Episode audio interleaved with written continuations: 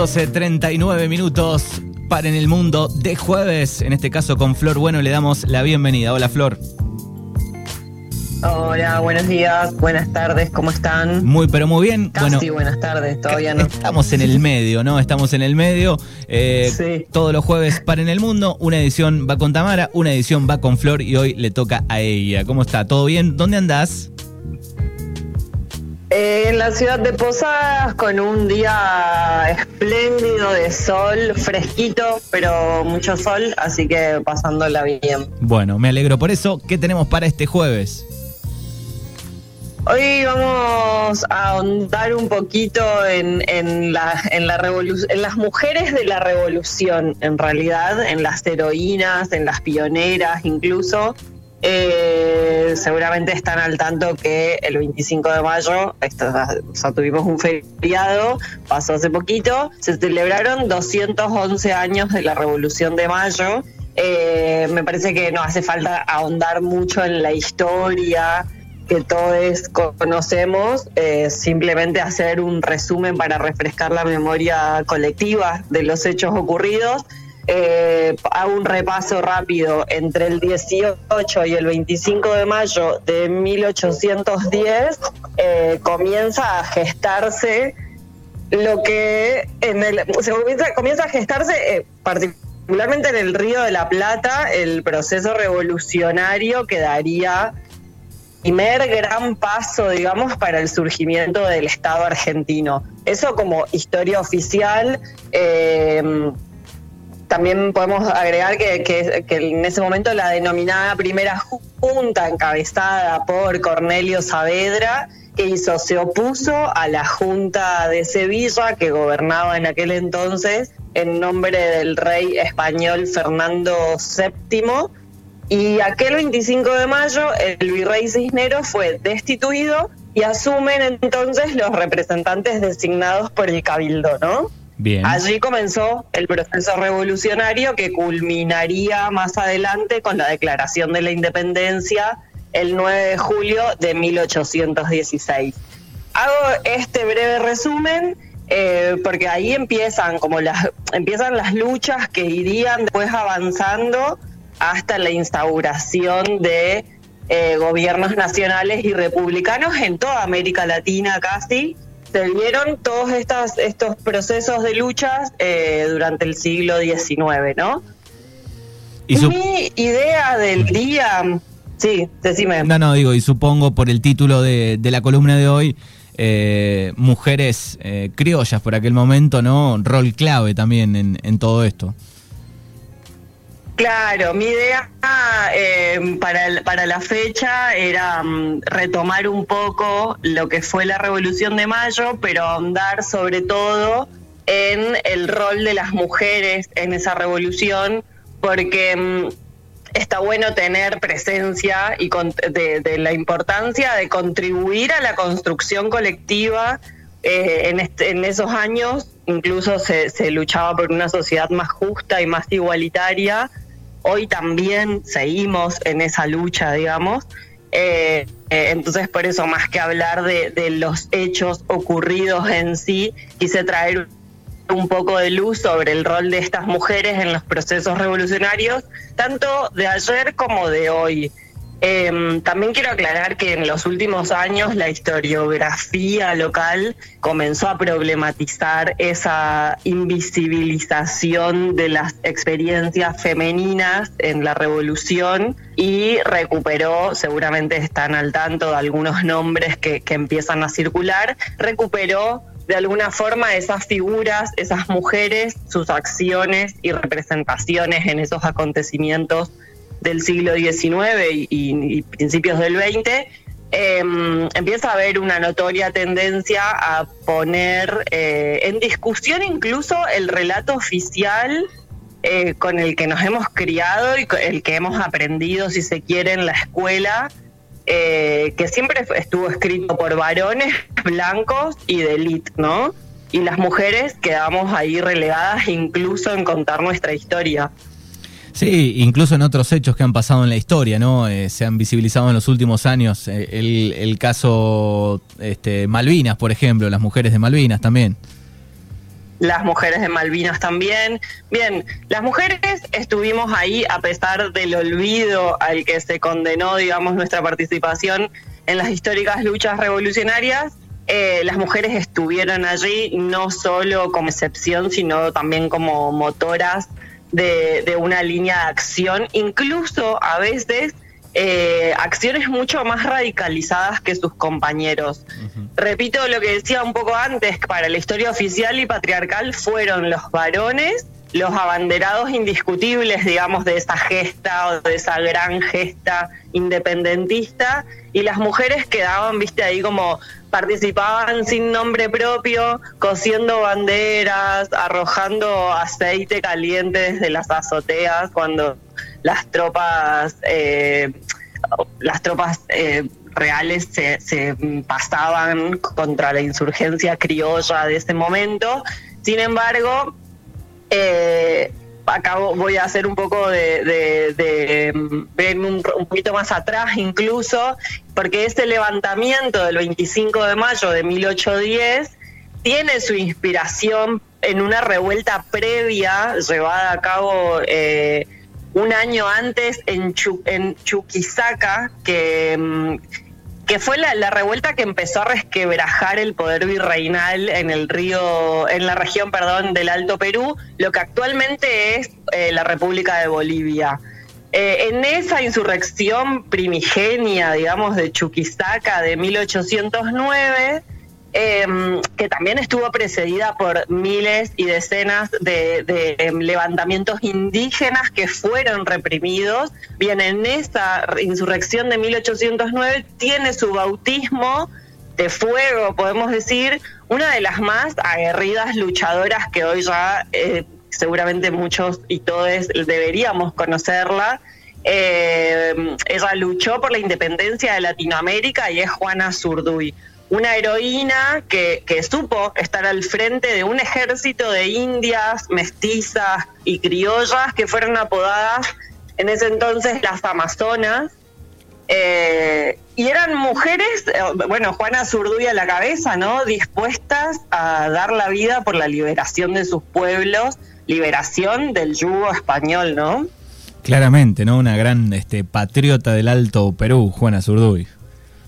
Así es. Eh, en su libro, hay un libro de, la historiadora Berta Wexler em, que se llama Juana Zurduy y las mujeres en la revolución auto, eh, altoperuana, perdón. Y, ahí ella dice que, que demuestra que las mujeres, o sea, la historia que, retoma en este libro demuestra que las mujeres condujeron y participaron en acciones de guerra, discutieron estrategias y asumieron consecuencias como la tortura y la muerte, por ejemplo. Y acá yo voy a mencionar solo algunas de esas mujeres eh, porque son muchas más, pero bueno, no tampoco podemos extendernos tanto. Eh, y traje como unas breves biografías para compartir. No sé si, si, si conoces a alguien más, alguna mujer más de la revolución, Manu. Eh, no, creo que la, la sobresaliente viene por acá, por este lado, ¿no? Así rápido, no. Bien, tenemos una que a mí me parece súper interesante que es María Remedios del Valle, que fue apodada Madre de la Patria por su coraje y por su entrega absoluta. María Remedios del Valle fue, fue una mujer afrodescendiente nacida en Buenos Aires. Eh, nació aproximadamente entre 1766 y 67 y participó activamente en la guerra de la independencia argentina, formaba parte de las niñas de Ayohuma, un grupo de mujeres que acompañaba al ejército y colaboraba en diversas tareas en ese entonces. Pero ella fue la única mujer, repito, María Remedios del Valle, madre de la patria, fue la única mujer a quien, por ejemplo, el general Manuel Belgrano le permitió permanecer en el frente de batalla y además de la batalla de Ayohuma participó en otras como la de Vilcapugio o la batalla de Tucumán y también estuvo en el éxodo jujeño. perdió a su marido y a sus dos hijos en combate y, en los diferentes eh, combates recibió incontables heridas que fueron también perjudicando su, su, su salud claramente.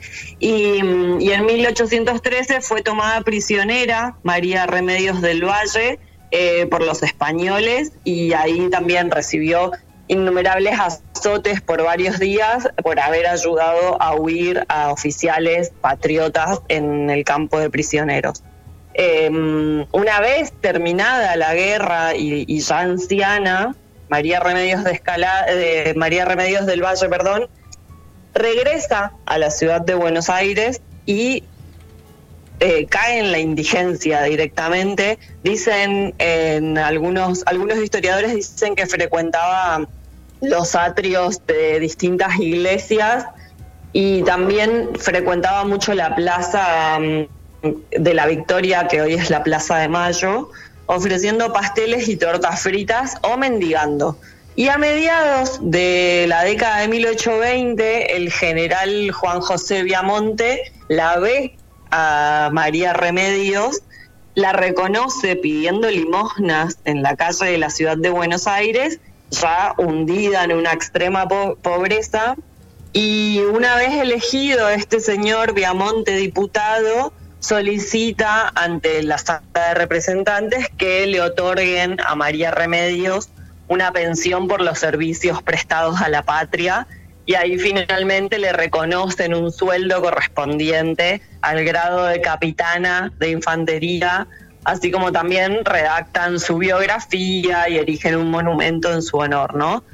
Más tarde fue ascendida a sargenta mayor y a comienzos de 1830 ya fue incluida en la plana mayor del cuerpo de inválidos con un sueldo eh, acorde a su clase, ¿no? Finalmente, en la historia de, María Remedios, em, el gobernador de Buenos Aires, Juan Manuel de, de Rosas, fue quien en realidad decretó su jerarquía de sargenta mayor y le aumentó su pensión y ella en gratitud a, Rosas eh, que fue que medio que fue el que les la sacó de la miseria podemos decir eh, se cambia el nombre y se pone de nombre María Remedios Rosas bueno increíble increíble historia no de Remedios a mí me, parece una de las más interesantes, eh, la de Juana Zurduy también. La hermana de. Tenemos a Manuela Pedraza, tenemos a... La hermana de Güemes también, recuerdo, ¿no? de... de Güemes. Macacha Güemes, sí, así es. Macacha Güemes fue una mujer muy importante en la guerra porque ella se encargaba de coordinar tareas de espionaje eh, y misiones junto a otras mujeres, junto a otras mujeres para ayudar al ejército de ese momento. Y en 1815 más o menos, Güemes fue nombrado gobernador de Salta y Macacha, eh, como, como su hermano se encontraba en la guerra, digamos, eh, Macacha tomaba las riendas del gobierno y tras la muerte de su hermano ella siguió siendo ocupando un rol muy importante en la política de la provincia y después, bueno, se sumó al espacio, mm, a, distintos espacios, digamos, siendo muy respetada, eh, incluso por los opositores, dicen que era respetada Macacha Güemes. Sí, la recuerdo de, un docu que vi este, este lunes o martes, me parece, en el canal Encuentro, me quedó la, hermana de Güemes. Así es. Bien, hay, hay muchísimas mujeres más que tuvieron un rol eh, clave, como dije antes, en la Revolución de Mayo y en el inicio de, ni más ni menos que un proceso independentista, ¿no? Eh, voy a mencionar algunas más, que son Mariquita Sánchez, Casilda y Garzábal, Guadalupe Cuenca. Son mujeres revolucionarias que participaron y lucharon desde los primeros pasos de la independencia de América Latina eh, y podemos decir que marcaron un camino hacia nuevas revoluciones, hacia, hacia nuestras revoluciones incluso más contemporáneas y que acá con esto cierro para, para que después sigan ahondando si, si gustan en distintos documentales que hay sobre el tema. Pero quería mencionar que, hace, que esta semana también se cumplieron 35 años del primer encuentro nacional de mujeres. Em, y me parecía importante rescatar eso y hacer una, una mínima, una, una especie de relación con, con, la, con las mujeres revolucionarias, porque un 24 y 25 de mayo de 1986, mil mujeres de todo el país se reunieron en el Centro Cultural San Martín en la ciudad de Buenos Aires para debatir sobre distintas problemáticas y estrategias Em, y, protagonizar lo que en ese momento claramente no lo sabían, eh, fue el primer encuentro nacional de mujeres. Repito, pasaron 35 años de ese primer de esa primera hazaña, por decirlo de algún modo, y a partir de allí las voces, eh, como sabemos, se han multiplicado y la lucha de las mujeres siguió avanzando. Si, seguimos a partir de ese entonces también consiguiendo derechos y marcando una agenda, siendo de algún modo ejemplo de, de perseverancia perdón, y, una muestra cabal de que somos las mujeres eh, en Argentina y en Latinoamérica motoras fundamentales de verdaderas revoluciones y de profundas transformaciones que, que se produjeron en la sociedad.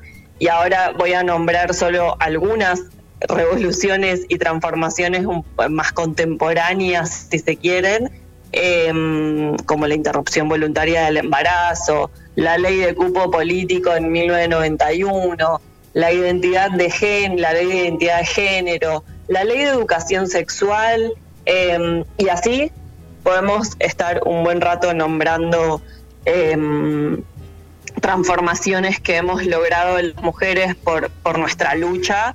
Eh, repito, nombré solo algunas de estas gestas eh, para, para poner un poco de, luz sobre el rol de las mujeres tanto en las revoluciones como, como en la política, como en la cultura. Em, en el marco de estos 35 años del primer encuentro nacional de mujeres se realizó un encuentro virtual que, estuvo bueno. Si no lo pudieron ver, está en YouTube.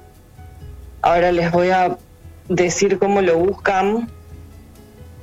Pero mm, de este encuentro que fue organizado por, por Diana Mafía, participaron em, las mujeres pioneras o algunas de las mujeres pioneras de ese primer encuentro eh, entre ellas está Nora Cortiñas, por ejemplo, que seguramente todos la conocen, Susana Gamba, Adriana Garrasco, Nina Brugo. Al igual que, en, la Revolución de Mayo, en los procesos independentistas, las mujeres, los nombres de las mujeres son muchos, las mujeres que, que estuvieron y están son miles. Entonces es medio difícil nombrarlas a todas, pero estaría bueno en algún momento poder hacerlo para que, para que a esos nombres no se los lleve el viento, digamos, y para que las, los nombres de esas mujeres pueblen un poco la historia argentina y dejemos de ser tan amnésticos en, en esos recuerdos. Claramente, ¿no? Mujeres al, al, frente de batalla también, este, campamentos militares este, y mujeres acompañando, ¿no? Ejércitos, tanto a, compañeros, maridos, ¿no? Que habrán este, curado en algún momento las heridas este, y también la valentía de ir al frente de la batalla, eh, que tal vez con el paso del tiempo, bueno, han quedado escondidas este, o los libros de historia no lo cuentan. Así es. Mujeres están, las mujeres estamos ahí, digamos, y con esto me, me despido.